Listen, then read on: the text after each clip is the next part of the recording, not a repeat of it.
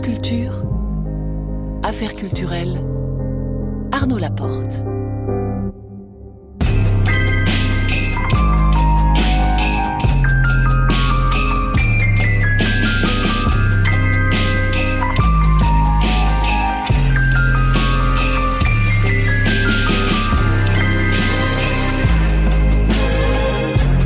Et ce soir, nous recevons le plasticien et cinéaste GR, dont le nouveau projet sera présenté à partir de samedi prochain, le 29 août, à la galerie Perrotin à Paris, à 19h20 à Ferrancourt. Marie Sorbier interrogera Aurélie Mouton-Rézouk à propos du festival In situ à Villerville. Et puis à 19h50, affaire à suivre. Nous appellerons Brigitte Baumier, directrice de l'association A Résonance, à l'occasion du festival Auditive à Toulon.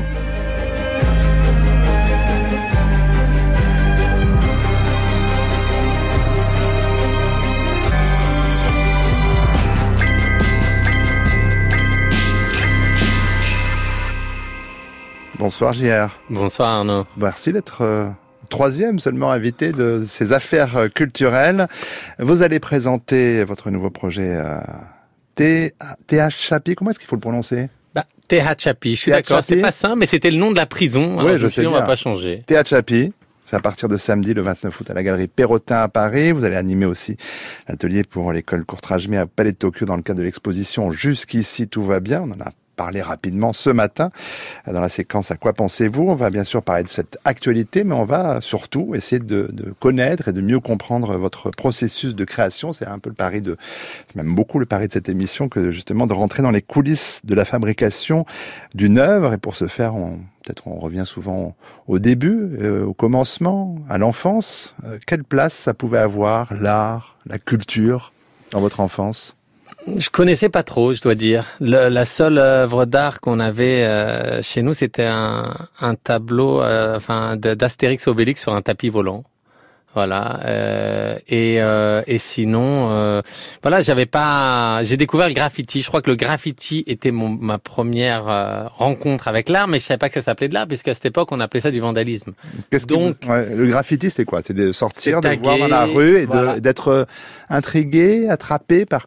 Il y avait plusieurs choses. Alors. Moi, dans le quartier où j'ai grandi, il y avait un, un, des maîtres du graffiti, mais qui a, qui a créé un des, un des grands gangs du, du, du graffiti eux, ils étaient plutôt très violents. Et donc, j'ai eu la chance de les rencontrer tôt et de me dire, et ils étaient plus âgés que moi, mais j'ai pu voir comment ils agissaient. C'était un des plus présents à cette époque-là dans Paris. Et en fait, me rends compte, un, j'étais pas du tout à la hauteur, j'avais trop de retard. C'est un peu, voilà, comme si vous allez tout de suite avec des maîtres et puis mmh. en fait, vous, vous êtes un, un, gamin de 12 ans. Euh, et je crois que ça m'a aidé en fait d'être mis sur la touche comme ça, et euh, de pouvoir voir, mais de me rendre compte que c'était pas ma mmh. place. Donc j'ai fait juste des tags et puis ça me permettait de voir la ville, de monter sur les toits, d'aller dans les tunnels. Juste, ça me donnait une excuse d'aller quelque part et de me dire peut-être j'arriverai à mettre sur cette ligne de RER, e sur ce toit dans Paris. Et après, c'était toute la stratégie de comment l'atteindre. Et puis très vite, quand j'ai trouvé cet appareil photo, je me suis mis à documenter mes compères, mes amis qui, qui faisaient la même chose. Et c'est cette documentation qui m'a amené sur ce chemin. Alors quand vous dites, euh, quand j'ai trouvé cet appareil photo, parce que toute histoire, tout parcours a une part de légende. On, peut la croire ou pas. Hein. Moi, j'ai envie de croire que vous avez vraiment trouvé un appareil photo sur le quai d'un RER A. Euh, à quel âge? À 17 ans. Mais l'important, c'est pas tellement la légende, c'est peut-être la question de la vocation, finalement. Est-ce que vous y croyez, vous, JR Écoutez, quand je l'ai trouvé, je l'ai pas utilisé euh, tout de suite. Euh, c'est ça qui est marrant parce que déjà c'est un appareil à pellicule. C'était le tout début du digital et j'ai pas les sous pour m'en acheter. Et c'était de la pellicule, je savais pas comment la développer. Mais au bout d'un moment, j'ai acheté une pellicule 12 poses et je me suis vraiment pris la tête sur ces 12 premières photos. Et j'en ai utilisé 7 ou 8 de cette première pellicule. Et je crois qu'ensuite, ça a été euh, plutôt l'idée voilà de documenter en me disant c'était des fois presque des mises en scène de, de taggers, mais qui montraient pas forcément ce qu'ils allaient taguer, mais le contexte dans lequel ils taguaient. Je donne un exemple. Mhm. On s'imagine toujours que les ceux qui taguent dans les tunnels de métro le font la nuit quand tout le monde dort, alors qu'en fait souvent ça se passe la journée quand vous attendez sur le quai. Mhm. Mais sauf qu'on est trop occupé à regarder aujourd'hui nos smartphones, pas à l'époque, mais voilà, regardez ailleurs, pas, on n'est pas, on, on, le voit pas, presque ils deviennent invisibles alors qu'ils sont devant nous. Et donc je documentais ça dans les tunnels tout en voyant les gens sur le quai. Euh, mais euh, il n'y a pas eu plus de réflexion que ça puisque je pensais pas qu'il y avait une voie, je savais pas qu'il y avait un métier pour être artiste, donc il n'y avait pas plus de questionnement, c'était juste une manière de documenter ça. Mmh. Et plutôt que d'essayer de vous raconter comment c'était dans ce tunnel, qu'est-ce qui s'est passé, je peux vous donner une photocopie où vous voyez cette photo en noir et blanc qui vraiment essaie de retranscrire cette scène. Et c'était plutôt pour essayer voilà, de retranscrire ces scènes un peu hors du temps dans la ville qui sont pas faciles à expliquer. Montez sur votre toit dans Paris, vous verrez que vous vous sentez dans la même ville mais ailleurs. Essayez d'aller dans un tunnel de métro, faites attention quand même. Euh, mais c'est la même sensation. Euh, à propos d'images, de séquences, de scènes, JR, euh, on en parlait rapidement ce matin et c'est quand même aussi l'objet de l'exposition au Palais de Tokyo, les 25 ans du film La haine. Vous l'avez pl- plusieurs fois raconté, mais vous avez vu le film à la télé quand vous aviez 12-13 ans et là il se passe quoi dans votre tête de jeune euh, garçon? Bah, disons que c'était la première fois que je voyais un film en noir et blanc avec un, voilà, une, euh, il y avait quelque chose dans ce film que je voyais pas dans les blockbusters américains ou les autres téléfilms français que je pouvais voir. Donc, je j'avais pas compris que c'était mon introduction au cinéma et à l'art du cinéma ou peut-être à l'art tout court, mais c'est ce qui était en train de se passer. C'était un univers que je connaissais qui d'un coup était montré autrement. Et euh, c'est que plus tard où je me suis dit tiens c'est marrant si, parce qu'on me demandait mais alors qui t'a inspiré? Est-ce que c'est Mm. Basquiat est-ce que c'est Mm. Kessaring est-ce que c'est Ernest Piernes mais je connaissais aucun de ceux-là puisque j'avais pas cette, cette culture-là. Donc, euh, eux, je les ai découverts plus tard, en fait, après avoir commencé. Et donc, je me suis dit, bah non, si je dois prendre un point de référence, ça serait peut-être quand j'ai vu ce film. D'où le noir et blanc peut-être alors?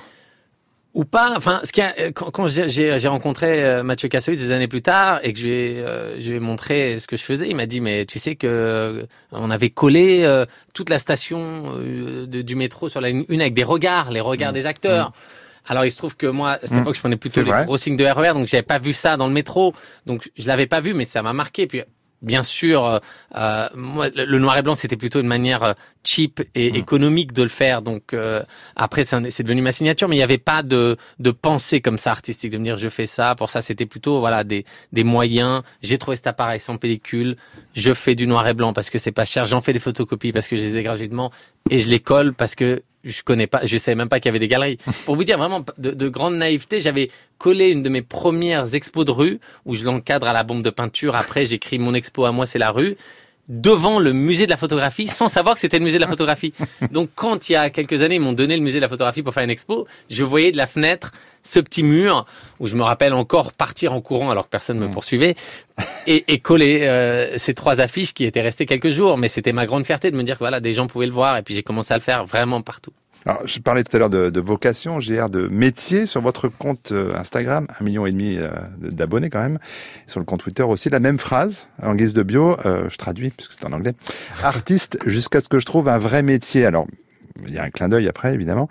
Il y a quand même un fond de vrai dans cette blague. Artiste, vous avez réalisé quand que ça pouvait être un métier? Non, mais au tout début, c'est marrant, je savais pas que je pouvais me prénommer artiste, enfin dire voilà, je suis un artiste. Donc je trouvais d'autres. Alors euh, bien sûr, au début, j'aspirais à me dire bah tiens, si c'est j'ai trouvé un appareil photo, je serais photographe. Et je me suis rendu compte qu'en Mhm. fait, la photo représentait pas beaucoup dans mon travail. C'était le collage. Alors j'ai cherché plein de noms jusqu'à trouver qu'en fait, artiste comprenait tout ça. On Mhm. peut faire du cinéma, on peut faire de la sculpture, on peut faire des installations. Et, euh, et donc, c'est vraiment, vraiment plus tard que je me suis dit, tiens, c'est incroyable, je vis de ce métier, mais jamais j'aurais pensé dans cette tête de- de- d'enfant de, 12 ans ou de 16-17 ans quand j'ai trouvé cet appareil, que ça aurait pu être un métier.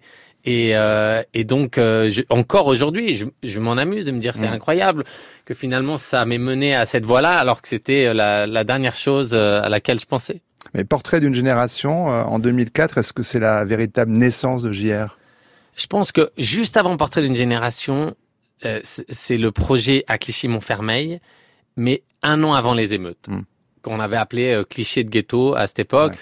C'était la première fois que j'agrandissais des photos à la taille d'immeuble. Et, euh, et le maire avait porté plainte contre moi et Ladji. Et, et voilà, je pense que là, c'était la première fois, parce que c'est la première fois aussi, suite à ces photos, que, un, bon, il y a eu une vraie grosse plainte de la ville. Deux, un an plus tard, quand les émeutes ont eu lieu, il y a des agences de presse qui m'ont contacté pour, entre guillemets, me proposer un vrai métier, c'est-à-dire fais-nous des photos dans ce quartier et nous, on te les achète. Mais en même temps, il y avait quelque chose d'étrange parce qu'ils me demandaient des photos de jeunes qui brûlaient des voitures et moi, et là, je sais pas ce qu'on faisait. En, euh, et- C'était- l'inverse. Exactement. Et donc, euh, quand je lui ai dit, mais non, mais tu peux utiliser les photos à ce directeur d'agence qu'on a fait et expliquer qui sont ces gens, il a dit, non, mais je crois que t'as pas compris. Nous, on te commande des photos, nous, on les donne à la presse, ils en font ce qu'ils veulent. Et en fait, heureusement que j'ai eu cette discussion parce que on a, on, on s'est quand même mis à part avec l'âge, on a discuté parce que c'était quand même aussi, hein, on était tout Mmh. jeunes et puis c'était un vrai boulot, mais en même temps, si on peut pas faire ça, c'est pas nous. Et en même temps, je crois que ça a forgé, en tout cas pour moi, ma pensée et de me dire, ben voilà, non, en fait, nous, on va prendre des portraits, on va les coller. Et on a commencé à ce moment-là le projet. Donc, ça, ça a déclenché ça. Et je pense que c'est à ce moment-là où s'est mis en place quelque chose euh, que j'ai pu quitter, en fait. Mm. Euh, et donc, euh, c'est aussi un autre hasard quand même que je colle des photos en 2004 à Montfermeil, dans le quartier des Bosquets, et que un an plus tard, les, explosent et, et les émeutes explosent devant, Mm. euh, suite à la mort d'Ié des Bounins qui sont morts juste en face. Euh, et donc, voilà, d'un coup, je me retrouve en arrière-plan de ces émeutes quelque part, euh, euh, je, je me retrouve euh, au cœur du sujet et, euh, et, et ma réponse a été de, de, de faire ces portraits. Ouais, C'était le cas aussi pour l'Adj. Quand vous dites l'Adj, c'est Exactement. qu'on connaît heureusement très très bien aujourd'hui grâce au considérable succès très mérité euh, des Misérables. Mais euh, peut-être qu'aussi à ce moment-là, 2004-2005, c'est là aussi que se fait l'évidence, c'est que vous avez le plus grand musée du monde, la rue. Ouais, en fait, on, on se rend compte que euh, bah, sur ces immeubles, il y a des tags partout, il y a même écrit Nique la police à tous les coins de rue, et donc on dit mais on va recouvrir ça de toute façon. Qui pourrait nous embêter pour ça? Bien sûr, on n'avait pas l'autorisation, mais à cette époque-là, il faut se rappeler aussi le contexte. Les bosquets, c'était ça a été une zone de non-droit, c'était encore vraiment euh, un, un endroit où la police rentrait peu, et euh, il y avait cette vraie tension, on la sentait. Et euh, donc on colle ces photos sur les immeubles. Euh, on demande à tous les jeunes du quartier d'être en bas pour pas que justement on se fasse arrêter. On colle donc tranquillement. À l'époque, des grandes affiches, je savais pas faire, donc je mettais 6-7 heures d'affilée. Donc vraiment, j'étais facile à trouver, mais euh, c'était difficile de m'atteindre. Et, euh, et donc ensuite, le surlendemain, quand il y a eu un tout petit papier dans le euh, 20 minutes, je crois, bah, d'un coup le maire est arrivé, la- les, les voitures de police sont arrivées, et puis en fait, bon, ils savaient pas qui était JR, et, euh, ils ont porté plainte contre X, et, euh, et à partir de là, c'était aussi le début d'Internet, donc ça a tourné beaucoup sur les, pas les réseaux, mais sur des blogs et autres, et des gens sont venus, mais surtout des gens de l'étranger, c'est-à-dire d'Allemagne, d'Italie, des gens qui étaient là, dire, attends, on veut voir ce truc. Et c'était le début du, entre guillemets, street art. J'aime pas trop ce terme, mais Mm. voilà, c'est comme ça que ça tournait sur ces blogs. Et des gens venaient voir les bosquets sans savoir la connotation de ce quartier. Et donc, venaient voir pour visiter l'expo. Et les gens étaient très fiers que les gens viennent voir l'expo pour l'expo. Et donc, en fait, on n'arrêtait pas de lire sur des blogs des gens qui disaient, bah, moi, je suis venu d'Allemagne avec ma caméra. On était deux filles, on s'est baladé là, on a été très bien reçus. D'ailleurs, j'ai rencontré la plupart des gens des photos parce qu'ils étaient souvent près de leurs photos. Et, euh, on voyait aussi la fierté des habitants. black ambition. Always whispering. They keep telling me I will not. But my will won't listen. You want to be let out of here, you're Griffin, welcome to want go. a black man. With everything on his back. It's family and passion. If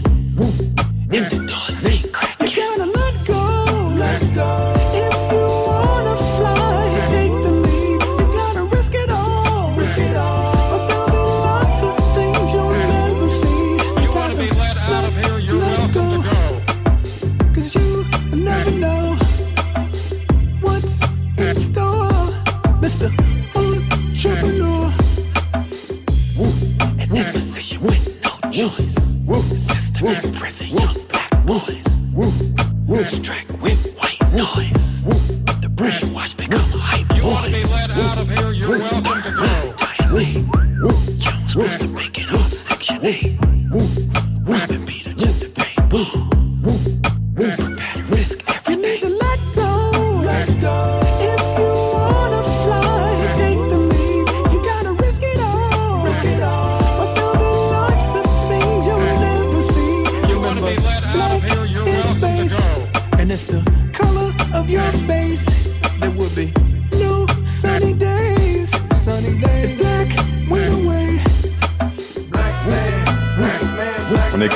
Pour le plaisir toujours Pharrell Williams, mais aussi parce que c'est l'un de vos complices, euh, JR, Pharrell Williams et Jay-Z, ici réunis dans ce, tout nouveau morceau, Entrepreneur, qui a aussi une, dimension politique très importante, ce morceau, puisqu'il parle à quel point c'est difficile quand on est un homme noir d'être entrepreneur. C'est le titre euh, de morceau, mais pour, euh, pour évoquer la musique, JR, c'est une source d'inspiration aussi pour vous Complètement. Je, je travaille toujours en musique. Euh, D'ailleurs, j'étais en studio quand ils, ils venaient de finir d'enregistrer cette chanson euh, au retour où j'ai passé un mois à Cuba pour faire un projet en décembre dernier. Et euh, à l'atterrissage, il m'a dit passe, il était à Miami, écoutez, je vais te faire écouter quelque chose. Et il m'avait fait écouter ça. Je me rappelle, c'était pas encore mixé, on entendait les wouh derrière, un peu, encore un peu Ah plus ouais, fort d'ailleurs. Et, euh, c'est quelqu'un que j'admire beaucoup, mais aussi qui est toujours là pour soutenir les artistes, pour euh, pour euh, voilà pour créer des connexions entre les artistes. Euh, c'est très admirable chez lui. C'est pour ça que on est resté très proches et que on cherche toujours à créer des ponts. Et des, je devais faire quelque chose à son festival de musique justement en avril dernier. Bon, ça a été que décalé, mais on, on le fera. À propos de musique, j'a- j'avais, ça m'avait échappé. Il y a JR chorégraphe aussi. ouais, c'est euh, même moi-même, hein, j'y croyais pas, hein, bien sûr. C'est quoi cette Et d'ailleurs, quand euh, le New York City Ballet m'a confié la direction d'un ballet euh, là-bas, le premier jour devant les 80 danseurs, j'aurais dit je n'ai jamais chorégraphié de ma vie. Euh, par contre, je sais ce que je veux. Et vous allez m'aider à y arriver. Par- euh, mais un des danseurs est venu me voir et me dit, tu sais, nous, la manière dont on est formé, c'est que le chorégraphe est roi, donc euh, nous, on va écouter ce que tu nous dis. Je dis, je comprends bien, mais j'ai pas les mots. et donc, il y a quelqu'un qui m'a dit, voilà, moi, je suis la master de ballet, je vais traduire ce que tu veux et les mouvements en en, en termes de danse. Et Mhm. donc, euh, ça a été une super expérience que je vais peut-être euh, refaire euh, très bientôt. On on est en train de, de, de préparer quelque chose avec Damien Jallet, un très grand chorégraphe. Là, dans les prochaines semaines, peut-être à l'Opéra de Paris, c'est encore en gestation. Vous avez pris goût ça. à ça alors. Bah là, ça faisait 5 cinq ans peut-être euh, que j'avais pas fait, mais peut-être, ouais, ça, ça, ça m'avait beaucoup plu. Mais le résultat de ce ballet avec le New York City Ballet, ça vous a fait quoi comme sensation d'assister à ce, Bah, à ce on avait tenté justement de recréer les émeutes de 2005 sur scène là-bas. Et euh, d'ailleurs, euh, Ladj qui les avait, Ladjli qui les avait documentés, Mm. était venu aussi. Euh, et on avait euh, pris Lil Buck, un super danseur d'ailleurs, dont il y a un film Il y sur a lui un en ce film moment. magnifique en ce moment sur les écrans. Hmm. au cinéma et euh, qui était le danseur principal et euh, et c'était incroyable parce que voilà c'était il fallait arriver à faire représenter ça euh, j'avais pas d'image à part quand même quand tous les danseurs s'alignaient à la fin et formaient un grand regard mais surtout ce qu'on a fait à la fin après les représentations du York Ballet devant 3000 personnes tous les soirs on les a tous amenés à avec des danseurs de l'opéra de Paris à Clichy-Montfermeil, rejouer dans la rue les émeutes et on les a filmés. Et ça, c'était assez incroyable parce qu'on a aussi pris des danseurs qui habitaient dans le quartier et, euh, et donc d'un coup, des gens dans le quartier ont vu des gens débarquer en tutu, en, en collant Mm. et euh, courir sur les toits dans la rue. Ça, c'était une des expériences les plus incroyables. Euh, Il y a un court métrage dont d'ailleurs Pharrell Williams, Hans Zimmer et euh, Woodkid ont fait la musique. Euh, J'ai pas voulu le mettre sur internet, mais il est souvent dans mes expositions parce que c'est pas quelque chose qu'il faut voir sur son smartphone. Donc euh, voilà, quand je fais des expos, il est toujours présenté euh, dans une des salles de cinéma. On va parler expo et on va continuer surtout à parler ensemble. JR, on va reprendre notre conversation dans une petite dizaine de minutes auparavant. C'est le cas tous les soirs. À 19h20, on accueille dans ce studio Marie Sorbier.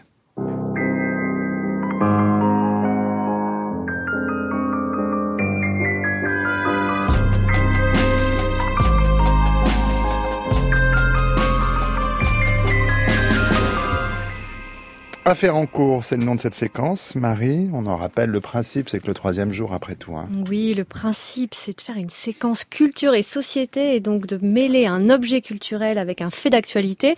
Et pour nous aider à le penser, appeler un intellectuel, un penseur, sociologue, anthropologue, philosophe, qui va donc euh, nous éclairer sur ce sujet-là. Et ce soir, direction Villerville. Oui, alors je ne sais pas Arnaud si vous êtes déjà allé à. Villerville. Alors c'est une petite ville côtière à quelques minutes de Deauville et il s'y tient depuis sept ans un festival de théâtre un peu particulier puisque les représentations ne se déroulent pas dans un lieu dédié mais sur la plage, dans un hangar, dans un ancien casino désaffecté, dans des restaurants ou même directement chez les gens. Alors, un festival de théâtre euh, sans les murs de l'institution, euh, donc plutôt une bonne idée cette année. Euh, cette année du 27 au 31 août, notamment, on y verra le très grand Patrick Pinot, Pinot qui crée avec euh, Sylvie Orsier Black March. C'est un texte inédit de Pierre Barabès. Il y aura des performances, il y aura des concerts, il y aura des lectures de textes euh, contemporains. Oui, et alors c'est ce qu'on appelle aujourd'hui volontiers l'art in situ. Et pour comprendre un peu mieux ce que recoupe cette notion, qui est quand même un peu plus complexe que ce qu'elle n'y paraît à premier abord, nous en parlons ce soir avec Aurélie Mouton-Rezouk, maître de conférence à Paris 3, muséologue et théatrologue. Alors on utilise le terme in situ pour qualifier des propositions artistiques, des productions euh, qui prennent place ou qui investissent des lieux qui ne sont pas spécifiquement conçus pour accueillir un événement artistique euh, ou du spectacle vivant. Mais ça, c'est une définition qui est très générale et en fait elle recouvre des conceptions, des pratiques qui sont assez différentes selon les lieux et les pays. On peut par exemple, euh, comme euh, ça va être le cas dans les pays anglo-saxons, mettre l'accent d'une façon assez étroite sur la relation singulière qui s'établit entre un lieu, un site, et le contexte spatial, architectural, humain qui euh, anime ce lieu, ce site, et le geste artistique. Et là, on parlera plutôt à ce moment-là de performance site spécifique, c'est-à-dire de création conçue spécifiquement pour un lieu donné. Et ça peut être un lieu unique, un paysage spécifique, une usine désaffectée, telle église, tel musée, etc. Ou bien un lieu générique comme une église en général, un musée, un champ, et ça, ça permet de faire tourner le spectacle. Et dans cette conception, évidemment, tout va tenir à la relation très étroite entre le site, le paysage, ses habitants, ses usagers, son histoire, son architecture et euh, le geste artistique auquel il va participer pleinement. En France, c'est un peu différent. C'est-à-dire que le terme in situ comprend assez largement au-delà de l'ensemble de ces, de ces gestes artistiques que j'ai déjà euh, évoqués, tout ce qui va relever du hors les murs, c'est-à-dire d'une programmation en dehors des lieux théâtraux proprement dit. Alors évidemment, dans un certain nombre de cas, ce choix va renouveler plutôt de la recherche d'un nouvel espace pour euh, jouer davantage que euh, de la création d'un lien très très fort, très étroit entre le lieu et la proposition artistique. Et donc on va compter dans le in situ aussi bien des spectacles programmés dans euh, des salles polyvalentes en milieu rural par exemple ou dans une salle de classe en milieu scolaire que du théâtre d'intervention urbaine, des créations conçues spécifiquement pour un monument historique, un appartement ou un paysage urbain. Et puis, on a aussi un certain nombre d'artistes comme de festivals de rue euh, qui vont se, se réclamer de réseaux in situ. Et donc, dans un certain nombre de cas, ce sont des logiques plutôt de décentralisation et de démocratisation, des effets de proximité avec les publics, qui soient venus tout spécialement euh, ou pas hein, pour le spectacle, qui vont euh, l'emporter. Alors derrière ça, il y a tout un, ensemble de euh, modèles un peu hétérogènes, de lignées euh, très prestigieuses, mais aussi euh, très distinctes qu'on peut évoquer. Par exemple, l'affiliation avec le théâtre du peuple de Maurice Potcher à Bussan, c'est la toute fin du 19e siècle, hein, qui est au départ une estrade à flanc de colline, et puis une grange ouverte sur la forêt. Donc ça atteste du lien avec le théâtre populaire, mais c'est aussi pour l'atmosphère du site et sa, sa puissance de révélation dramatique. Je pense par exemple à la mise en scène d'un Macbeth en, en 1909 et d'un Péléas et Mélisande en 1910 par euh, Georgette Leblanc, qui était la compagne de euh, Maurice Maeterlinck et qui avait euh, euh produit ces deux spectacles à l'abbaye de Saint-Vendry en Normandie où ils s'étaient installés, c'était chez eux. Voilà, donc les exemples sont, sont nombreux. Beaucoup plus récemment, la référence qu'on va proposer dans les milieux du spectacle vivant, c'est euh, par exemple la mise en scène de Rêve d'automne de Patrice Chéreau euh, au Louvre dans le salon euh, de Nom. Tu sais, l'autre jour, je, je, parlais avec une petite fille et elle devait avoir deux ans seulement. Elle m'a montré sa poupée. J'ai dit que c'était une jolie poupée. J'ai demandé comment elle s'appelait. Elle m'a dit que la poupée s'appelait Amalie, j'ai dit que c'était un joli nom. Et tu sais ce qu'elle a dit alors? Elle a dit que les jolis noms sont toujours tristes. Ils disent tant de choses, ces enfants. Ils peuvent comme ça, sans effort, dire des choses si justes. Vous avez peut-être reconnu la voix de Valeria Bruni Tedeschi qui résonnait dans les galeries du Louvre lors de l'édition du Festival d'automne en 2011, dans donc cette fameuse mise en scène de Patrice Chéreau. Mais comment ne pas reconnaître la, la voix de Valeria Bruni Tedeschi C'est vrai que c'est moi j'ai un souvenir très ému hein, de, de, ces représentations. Euh, le Louvre vu autrement, ça vous parle, ça, Gia ah Bah bien sûr. on en reparlera parce que on verra aussi les images de votre intervention euh, sur la pyramide, on peut dire ça comme ça, euh, dans la galerie Perrotin, euh, l'espace de l'impasse Saint-Claude. C'est vrai que le, le, le in situ, quand on parle d'in situ, ça dépasse quand même largement les frontières d'un genre, et ça, Gire pourra nous en parler aussi, ça croise les disciplines. Euh, c'est un, une appellation assez récente, euh, c'est pas le principe non, et Relie euh, Mouton-Rezouk euh, s'interroge aussi sur le bien fondé de cet engouement euh, que suscitent euh, ces formes qui respectent évidemment plus facilement les règles sanitaires de distanciation. Dans ce contexte bah, particulièrement difficile pour la création théâtrale, pensez-vous que justement que le in situ soit une solution envisageable à la création euh, post-Covid? On voit bien en quoi le in situ pourrait apparaître comme une solution, euh, mais en fait une solution à une pluralité de problématiques qui sont pas tout à fait propres à cet après-Covid, mais que d'une certaine manière la pandémie a mis en lumière. Euh, je dirais que ça repose davantage sur euh, un imaginaire de ce que devrait ou pourrait être la création in situ que sur la réalité des productions. Euh, on peut identifier par exemple un idéal de relocalisation des productions, euh, plus encore que de délocalisation, un, un rêve d'arribage au terroir qui est bien dans l'air du temps. Il y a aussi la focalisation sur euh, l'idée du dispositif en plein air. Le plein air, c'est très hygiénique, mais en fait, c'est pas du tout systématique dans le in situ, hein, qui investit euh, euh, toutes sortes d'espaces clos également. Je crois qu'il y a aussi en jeu la, la redistribution de la responsabilité de la distanciation sociale, en fait, vers les spectateurs, puisque le spectateur va reprendre bon gré mal gré une part de cette responsabilité quand le quand le dispositif scène salle n'est pas contraint, comme ça va être le cas dans un équipement euh, spécifique pour le théâtre. D'ailleurs, c'est souvent un contresens parce que les formes in situ peuvent impliquer des mouvements de déambulation, d'attroupement, et on, a vu par exemple ce que ça, ça a donné au, au Puy du Fou. Je, je crois que derrière, il y a l'idée que la diversification des circuits de financement pour le secteur du spectacle vivant, la recherche de nouveaux partenaires nombreux sur un territoire, euh, pourrait aussi euh, euh, pallier les difficultés que rencontre aujourd'hui le, le secteur. Et puis, je crois qu'en dernier lieu, il y a euh, ce mélange d'adaptabilité, euh, de débrouillardise, en fait, de réactivité qu'on peut associer au in situ et qui fait écho d'une façon qui mérite quand même discussion à euh, cette euh, injonction, cette, disons, cette proposition appuyée qui a été faite euh, récemment aux artistes de se réinventer, euh, si ce n'est pas d'y mettre un petit peu du leur.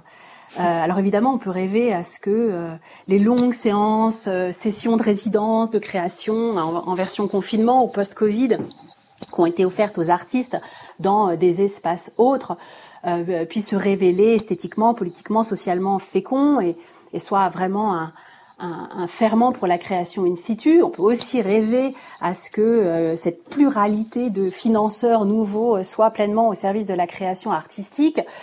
Bon, ça correspond pas nécessairement aux réalités de terrain.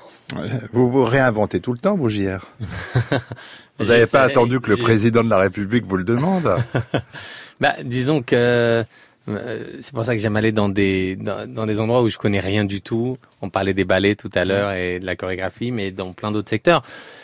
Euh, J'entends, je comprends peut-être dans ma discipline, euh, c'est plus simple parce que c'est le mode opératoire même. Mais dans d'autres disciplines, je comprends que c'est c'est délicat, c'est compliqué, puisque même un acteur ou un comédien qui veut euh, organiser quelque chose en plein air, il y a le même problème de réunir les gens. Donc c'est, euh, je- je- j'entends que ça soit très compliqué et en même temps que euh, il faut trouver des solutions parce qu'on peut pas vivre sans culture et il faut qu'elle survive. Merci à vous, Marie Sorbier. Merci à Aurélie Mouton-Rézouk. Marie, on vous retrouve demain à 19h20 pour une nouvelle affaire en cours.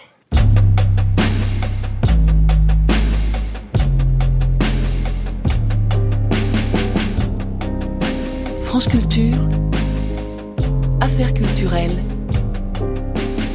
Arnaud Laporte. On poursuit cette émission toujours en compagnie de JR, une double actualité dont on va parler, mais comme vous le disiez à l'instant, vous vous réinventez euh, régulièrement et vous aimez bien aller là où vous ne connaissez pas forcément euh, la discipline avant. Concernant le cinéma, vous avez franchi le pas depuis euh, depuis dix ans maintenant avec Women Are Heroes, puis avec Ellis, un court métrage avec quand même Robert De Niro. Quoi. I remember the sound of the wind as I was falling asleep. The tree branches scraping the roof like people whispering. I arrived here one winter morning, or maybe it was spring. I can't remember anymore. The mind plays tricks. Papa had just died two weeks before. The ground was frozen where they dug his grave. Mama left a note in my suitcase telling me to do something that would make her proud. To be a good man.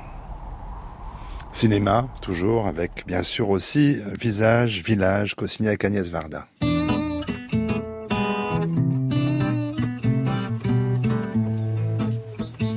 Moi j'ai 33 ans. Et toi je dirais plutôt que tu as 88 printemps.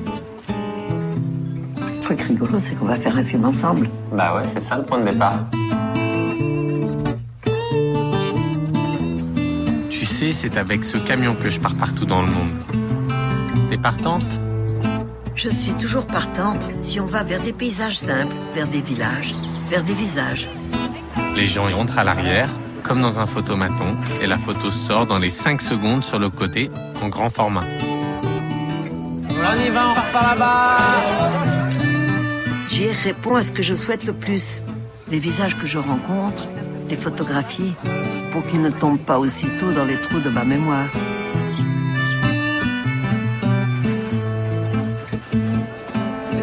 Je dis bonjour qu'aux jeunes. Bah oui, parce qu'ils sont à ta taille. Le but, c'est. C'est le pouvoir de l'imagination. Mais qui c'est qui a eu l'idée? Lui, hein, pas moi. Moi, je suis pas faire de mes pieds, je les trouve trop petits. C'est c'est vrai qu'ils paraissent petits. C'est vrai. C'est juste l'installation de l'échafaudage Ah. qui est soumis à autorisation. Alors moi, je vais vous dire quelque chose entre nous. Toutes les amendes, vous pouvez les envoyer à Agnès Varda.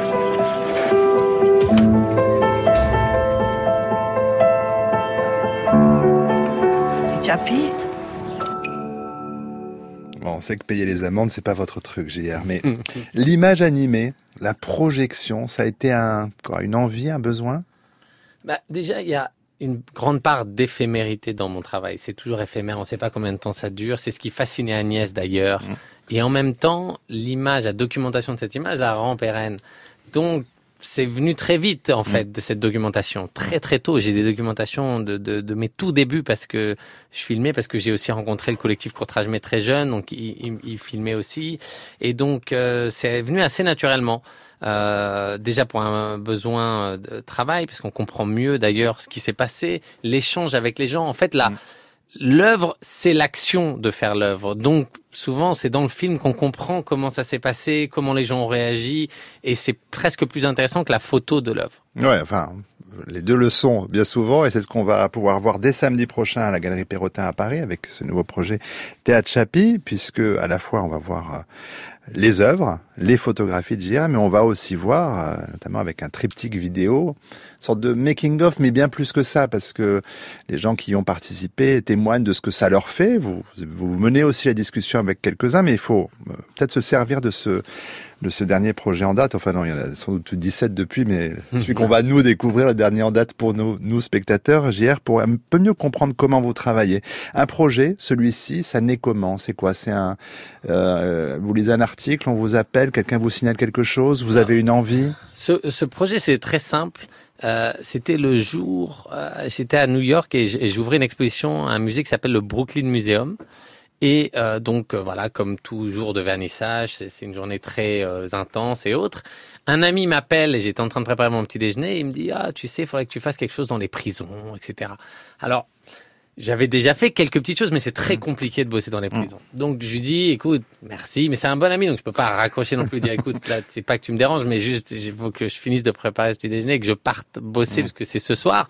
Oui, oui, je sais que tu as cette expo, c'est bien, c'est bien, mais il faudrait vraiment. Alors, il me dit, mais qu'est-ce que tu ferais dans une prison, etc. Je dis, j'en sais rien, mais bah, écoute, tu vois ce que j'ai fait au Louvre, là, on a recouvert tout le, le, le, le parvis. Bon, bah, voilà, je recouvre toute une prison. Je me suis dit, avec ça, il va pas me rappeler avant trois ans, parce que c'est impossible. Eh ben, il a appelé un ami à lui qui travaille dans ces prisons, qui sûrement est cet ami qui lui avait dit essaye d'avoir de, de, ramener euh, des artistes. Cet ami a dit ah oui donc il est, il est peut-être partant. Attends, il veut faire quoi? Ok, j'appelle le gouverneur. Il appelle le gouverneur de Californie. Tout ça dans, dans l'heure qui suit. Le gouverneur lui répond parce que cette personne fait beaucoup de choses dans les prisons, donc elle la connaît bien. Et il lui dit, écoute, j'ai cet artiste, JR, j'y quoi Mais attends, moi j'ai été, avant d'être gouverneur, je faisais partie d'une énorme fresque avec 1200 personnes qui est au SF MoMA et j'étais une des personnes dans la fresque. Et il avait pris mon audio et j'avais, euh, j'avais, euh, voilà, j'ai mon, mon témoignage dedans, etc. Donne-lui la clearance, donc la- l'autorisation pour toutes les prisons de Californie. Donc, mon ami me rappelle quelques heures après, me dit ça. Je dis, écoute, je, je te crois pas vraiment. Il me dit, je t'assure, t'as une clearance totale. Je dis, non, mais qu'est-ce que ça veut dire? Attends qu'on le voit pas. Il me dit, écoute, je t'assure. Je dis, écoute, euh, pour coller, il faut déjà que le sol soit dur. Euh, il me dit, attends, je vais te trouver des photos de prison. Il va sur euh, Google Earth, il regarde des prisons en Californie. C'est vrai que la plupart ont du gazon dans les cours et autres. Et il y en a une qui est complètement faite de béton, bam, du sol au plafond, de les murs, les enceintes, et qui a une architecture assez impressionnante. Et il m'envoie cette photo à parmi d'autres, et je dis celle-là. Il me dit bon, alors celle-là, elle s'appelle Tehachapi, elle a quelques heures de Los Angeles, mais c'est une maximum sécurité 4, où les gens, il y a encore des cages dedans, en extérieur, ou etc. Et je dis oui, mais là des autres, je peux pas coller, c'est ça là. Il me dit ok, euh, quand est-ce que tu veux venir? Je dis non, mais j'y crois pas vraiment qu'on peut rentrer dans cette prison. Donc j'appelle deux amis sur le chemin pour aller à mon vernissage, qui sont à Los Angeles. Je leur dis écoutez, vous faites quoi demain? Et c'est des gens qui bossent pour moi de temps en temps Mhm. sur des collages. Ils disent non, bah là, non, on est à Los Angeles. euh, Qu'est-ce qu'il y a? Écoutez, prenez votre voiture, allez à cette prison. Alors, mais t'as un papier, t'as un email, t'as quelque chose. J'ai rien. J'ai juste envoyé vos deux noms. Donc, amenez vos appareils photo, documentez. Je sais pas si c'est possible, mais voilà. Et si vous revenez Bordeaux, bon, c'est que ça aurait pas été possible. Ils partent là-bas. Plus de nouvelles. Six heures plus tard, ils rallument leur téléphone, ils me disent c'était une expérience incroyable, on a grimpé sur les toits, ils nous ont défait euh, l'électricité sur les trucs pour qu'on puisse voir d'en haut, on a pu faire voler un drone de l'extérieur de la prison, etc. Et donc deux jours après, j'ai pris un avion et j'ai fait le projet en quelques semaines.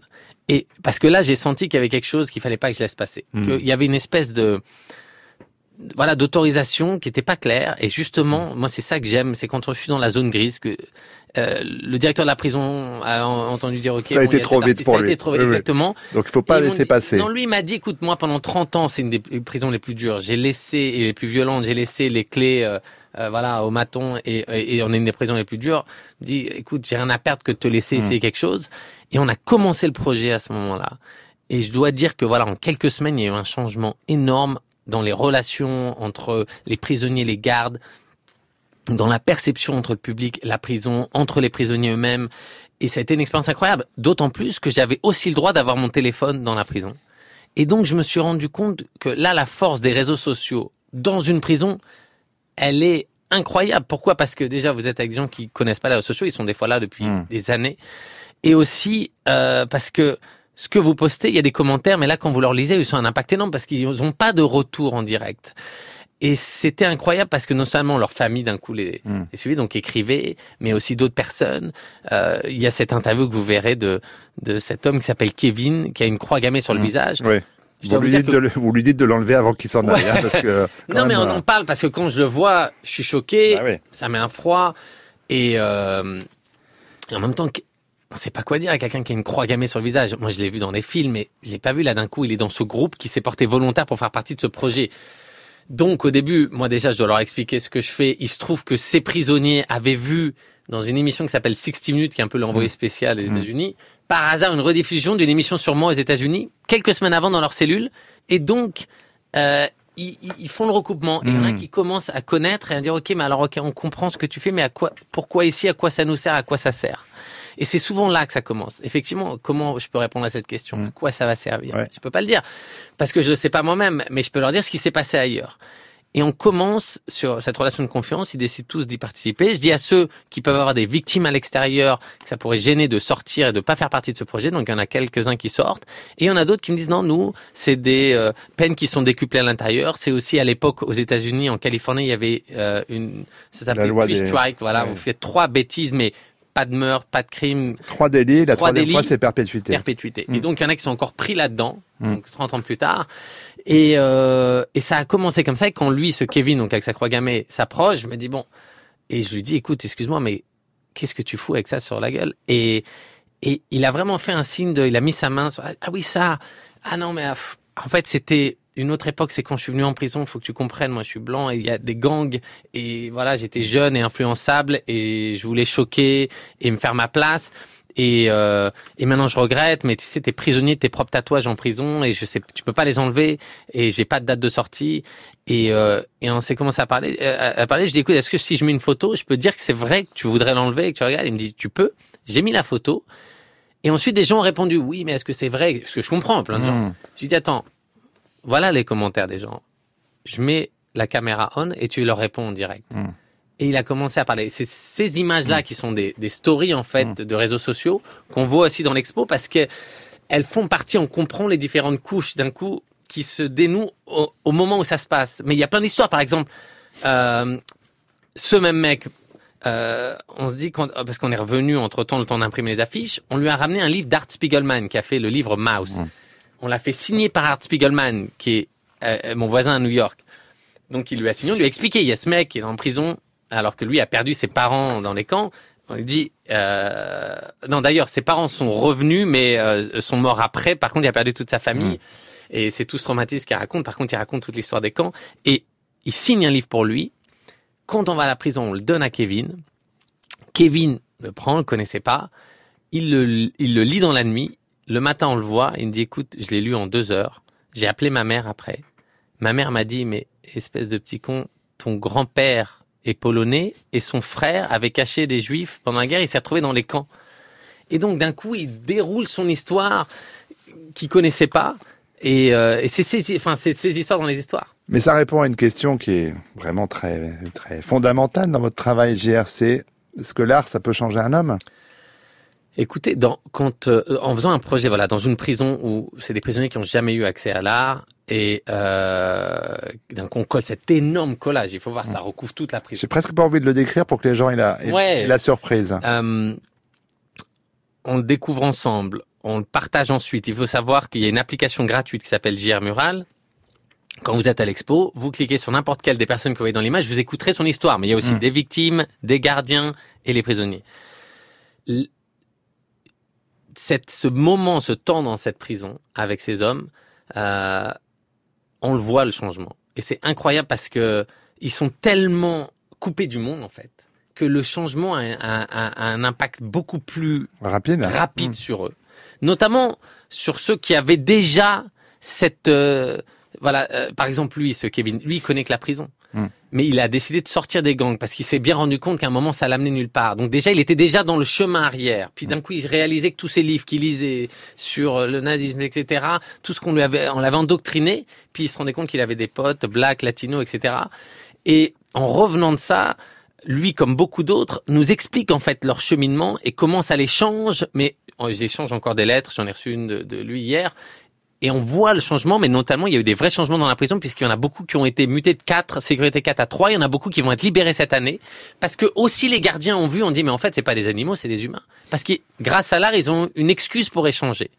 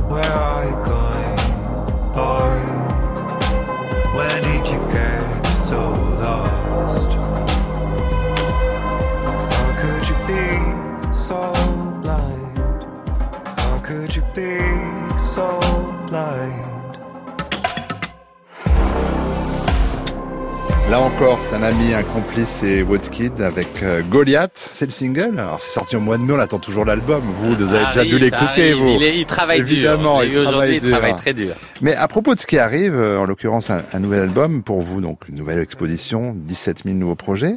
Est-ce que vous avez le sentiment, JR, de progresser dans votre art? Est-ce que vous êtes un meilleur artiste aujourd'hui? Je sais pas si je suis un meilleur artiste, mais je sais que ce chemin-là fait mon éducation. Donc en fait, c'est l'école de la vie vraiment à travers ces rencontres, à travers, si vous voulez, j'arrive bien sûr dans tous ces endroits avec euh, mes propres clichés, les clichés qu'on a tous sur les uns sur les autres. Ben voilà, Mm. j'arrivais de la même manière. Et souvent, je me dis, on a d'abord cette flemme d'essayer de combattre son propre cliché. Ce mec avec l'aquagrammet, on va dire, bah lui, je lui parlerai jamais. Mm.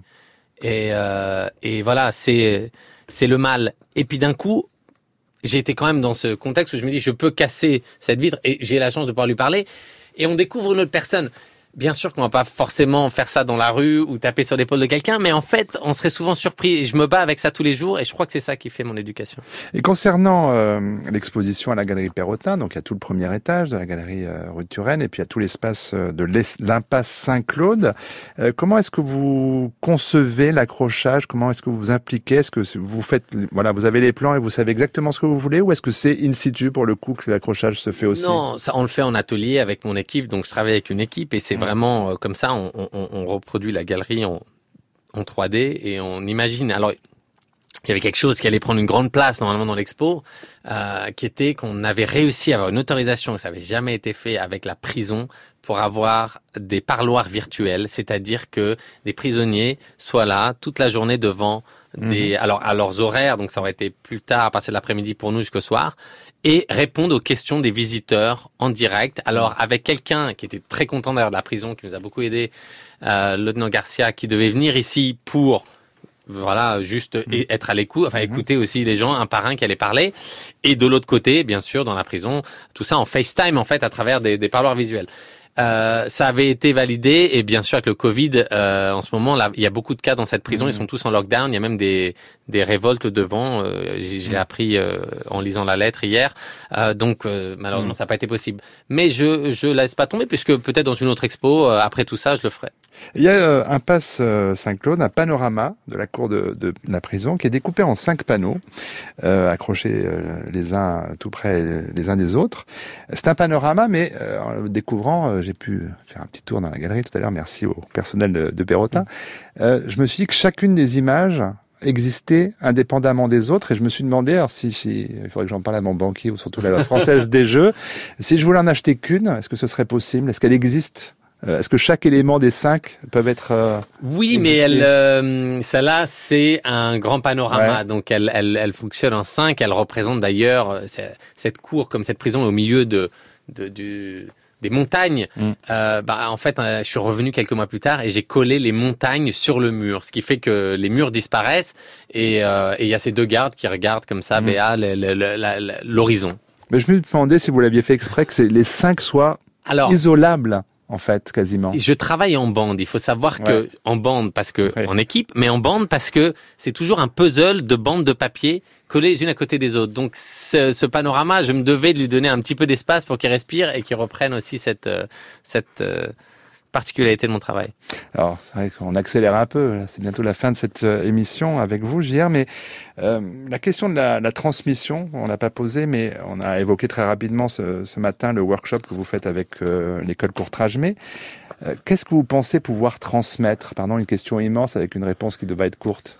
Ben, en fait, j'ai- moi j'ai l'impression, euh, on se le dit euh, toujours avec l'âge et maintenant euh, Ludivine Sani qui nous a rejoint pour la section acting dans l'école Courtrage-Mais, c'est que nous on est encore en train de créer, de se créer, de s'inventer. Mais on s'est dit plutôt que de faire une école euh, dans 20 ans, on va la faire tout de suite. Et euh, là, je l'ai il y a deux ans. Moi, je l'ai rejoint il y a un an.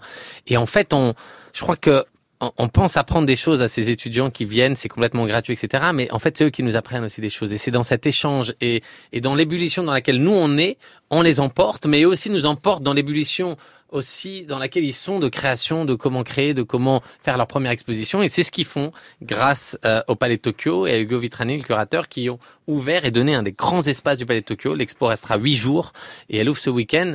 Et euh, ils ont travaillé sur le thème euh, de la haine aux misérables. Voilà comment ils perçoivent cette société et, et, l'actualité qu'on sait qui est très très brûlante. Donc voilà, c'est c'est leur expo, leur prisme et, euh, et moi j'apprends beaucoup de ça de les voir euh, installer leur première exposition.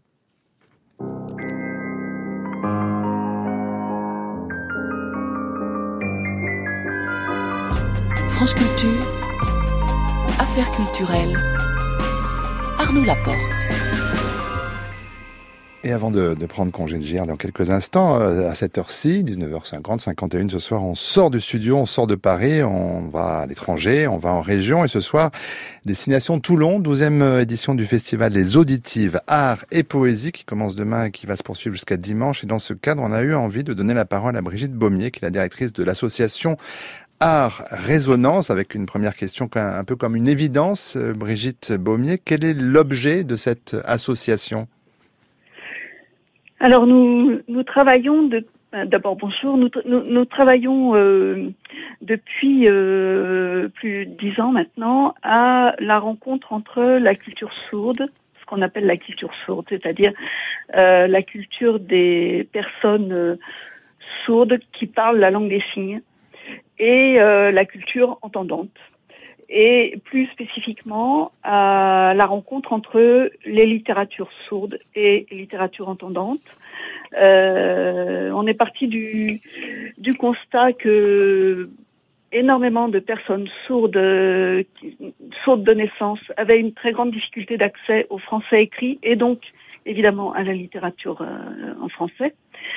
Et donc, il y a eu, dans un premier temps, envie de partager, euh, de partager cette littérature et plus spécifiquement la poésie contemporaine, parce que c'est euh, c'est l'essentiel de, de, de nos activités.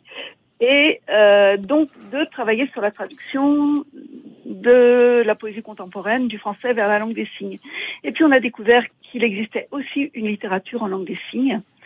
Et donc les, ce projet est devenu un échange. Euh, on a travaillé la traduction dans les deux sens, de la poésie en langue des signes vers le français, de la poésie française vers la langue des signes, et puis on a ouvert aux autres langues des signes et aux autres euh, aux autres euh, écritures, euh, euh, aux autres langues, parce que la langue des signes n'est pas universelle. Et, donc du coup, on travaille aussi euh, en direction de, de poètes sourds étrangers. L'association voilà. à résonance Brigitte Baumier est lauréate. C'est pour la seconde fois en deux ans du, du concours du Fonds Maïf pour l'éducation. Alors c'est bien sûr une reconnaissance et puis c'est un c'est un soutien euh, important, mais il reste quand même beaucoup oui. à faire pour sensibiliser un plus large public. Alors à ce propos, donc vendredi après-demain, le 28 août, vous serez dans l'auditorium de la médiathèque Chalucé. C'est entre 19h et 17, 17h pardon et 20h, 17h. Euh, à, à, Toulon pour un moment de ce festival. Euh, ce moment s'intitulera donc Poésie sourde, au pluriel, Poésie sourde, un moment qui commencera par une présentation de la revue GPS. Là encore, peut-être Brigitte Baumier nous, nous parlait de l'ambition de cette revue? Alors, euh, GPS est une revue qui est éditée par les éditions euh, Pleine Page, Éric Blanco et Claudie Lenzi, et euh, qui a le, pour objectif de d'être à la fois une revue de, de réflexion et de création euh, sur des sujets qui touchent à la poésie contemporaine. Et euh, il se trouve que Pleine Page travaille déjà depuis un certain temps autour de la question de la surdité. Et euh, ils m'ont demandé de, coordonner un numéro euh, sur plus spécifiquement sur les poésies, euh, poésie sourde, poésie en langue des signes.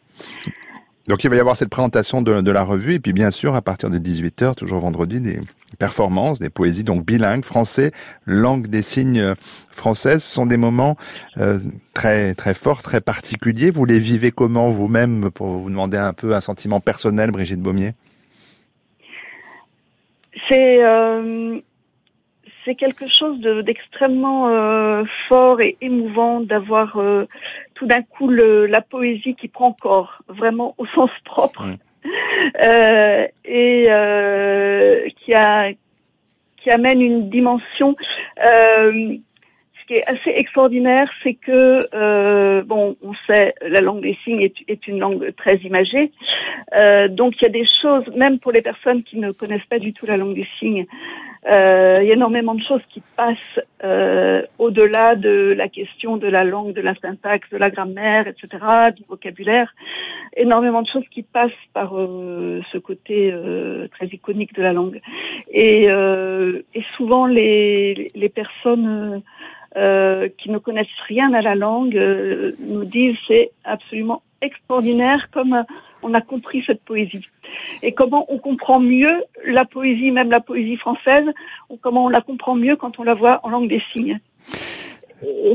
Rendez-vous donc ce vendredi euh, dans l'auditorium médiathèque Chalucé entre 17h et 20h euh, pour cette, euh, ce moment consacré à la poésie sourde. Merci beaucoup Brigitte Baumier. Et puis pour en savoir plus sur l'association, on pourra se rendre sur le site internet de celle-ci, art-résonance.com. On va surtout mettre en lien évidemment sur la page internet de, de notre émission. Merci beaucoup Brigitte Baumier. Encore un mot peut-être, j'ai un tout petit mot, mais le langage du corps, il est ô combien présent dans votre travail puisque finalement vous affichez dans des dimensions euh, souvent gigantesques des corps. C'est ça qui parle.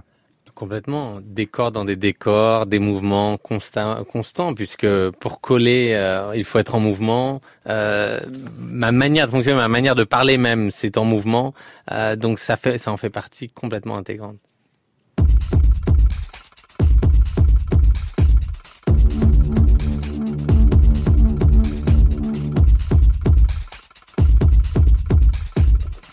Merci JR d'avoir été notre invité. Merci. On va faire la deuxième partie parce que là, il me reste énormément de questions à poser. Pour rappel, euh, l'exposition Théâtre Chapi à partir de samedi 29 août à la Galerie Perrotin à Paris jusqu'au 26 septembre. Et puis jusqu'ici, tout va, tout va bien avec euh, l'école Courtrage. Mais c'est au Palais de Tokyo du 29 août également et jusqu'au 7 septembre. Euh, L'affaire Affaires culturelles, c'est une émission qui est rendue possible grâce à Essa Toundoy, Marie Sorbier, Boris Pinault et Hugo Altmaier. Prise de son ce soir, Anthony Thomasson, Alexandre Fougeron. Demain, on sera en compagnie de la romancière Alice Zéniter pour son nouveau livre Comme un empire dans un empire.